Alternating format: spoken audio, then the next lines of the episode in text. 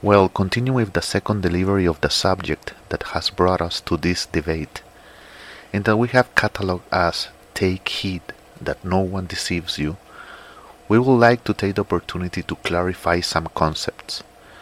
Beforehand, we know that our teachings, or the teachings, better to say, because they are not ours, the teachings that we share for the vast majority, a 99%, will not be pleasant possibly because they will be contaminated, corroded, or corrupted by the pagan Babylonian Roman religions or the Babylonian evangelicals and all the bifurcation that has been given throughout the time.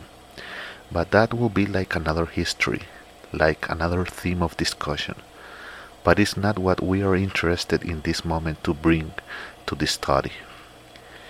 A thing that is necessary to understand, if that is the expression that can be used, and say that it is necessary to understand because regretfully most people suffer from a fanaticism, and there are some that have even radicalized themselves, theme which is fashionable nowadays.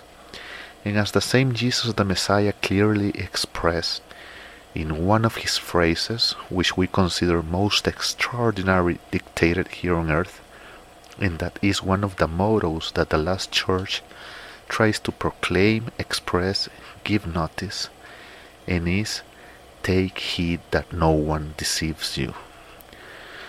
We know beforehand that a series of religious worlds will be disturbed one of them, we already expressed it, are the Babylonian Romans. Others, well, the Babylonian evangelicals that came from these large branches in which the Catholicism separated. And we understand that for them also it will cause great distortion and anger. And without leaving behind also the Jews, and also within their branches, because the Roman Babylonians have countless of branches, and the Jews have also countless of religious branches. Our idea is not to enter in confrontation with them. We are not interested. It doesn't call our attention. Neither are we interested in wanting to call or attract the attention of anybody. We are not interested in the fame, in the vainglory. We are not interested in any of that. We know that we are only passing, and that sooner or later we will cease to exist, as everybody that comes to this earth and that passes through this process with its exceptions. But what most interests us is the proclamation of the good news. Obviously, not the good news that most people have been sold. We are not interested in the in between quotation marks Roman Babylonian good news. We are not interested in any way they live their world, world and that it's their life and have done and undone throughout the times with the religious deceit. We are not interested. Neither are we interested in the Babylonian evangelical. They have had also time in that, and you have seen already how they have been splitting, splitting, splitting, and continue to split and do not end splitting. Neither are we interested in the Jewish, nor we want to make strange mixtures as the one that lately has been given, the Messianic Jewish, or the famous Messianics. We are not interested. We are not after that.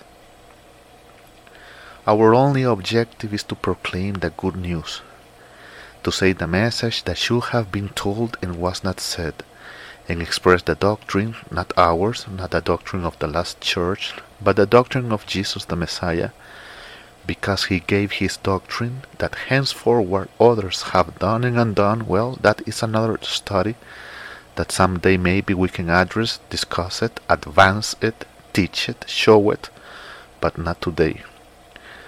Today we are interested in addressing a little bit a book that calls itself the Genesis, the beginning, and that we in a particular way call the chaos, the book of chaos, because in this book a chaos was made, and things were confused and things were distorted to an incredible level Obviously, we will not address all the book because we wouldn't know when we will finish, and that is not the idea. For the last church, the most important thing is that people by themselves investigate, search, reflect, analyze, and question things. Because everywhere the questioning is valid. and with much more reason when the principle, the fundament, the base, the column, take heed that no one deceives you, is given. For us, that is fundamental. Being said this brief introduction, we would like to extend it more, but time won't be enough to achieve what we want to obtain.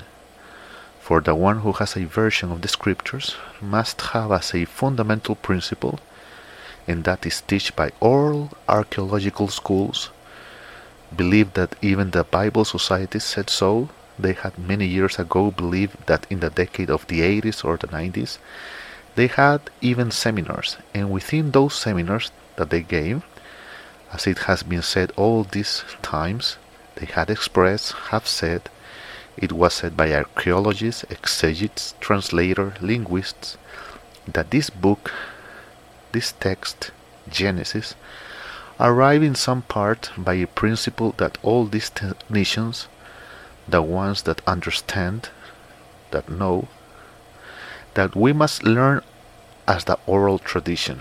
In other words, the text was formed by the oral tradition, what generations told one to another, in relation to certain events or events. In that, want this to be very clear in that it stays in your brain, the oral tradition, far different from pretending to be a revelation, right? In that one, this to be clear will not, will not enter this theme because this is not the sense of the, this delivery, but to be moving forward little by little. Obviously, we will try to grab some time to explain a series of things that in my aim will shake people's world, but must be shaken believe that to be correct thing to happen. So, so the oral tradition is one of the elements that enrich this text. Please do not come here saying that all the text is divine revelation because it is not. It is what was being collected of the oral tradition of the peoples, the generations. Said this, we have to understand a bit more because the first chapters of this book are chapters that do not have uniformity, are not uniform, but are amorphous. Because it begins with one thing, it continues with other thing, and it ends with another thing.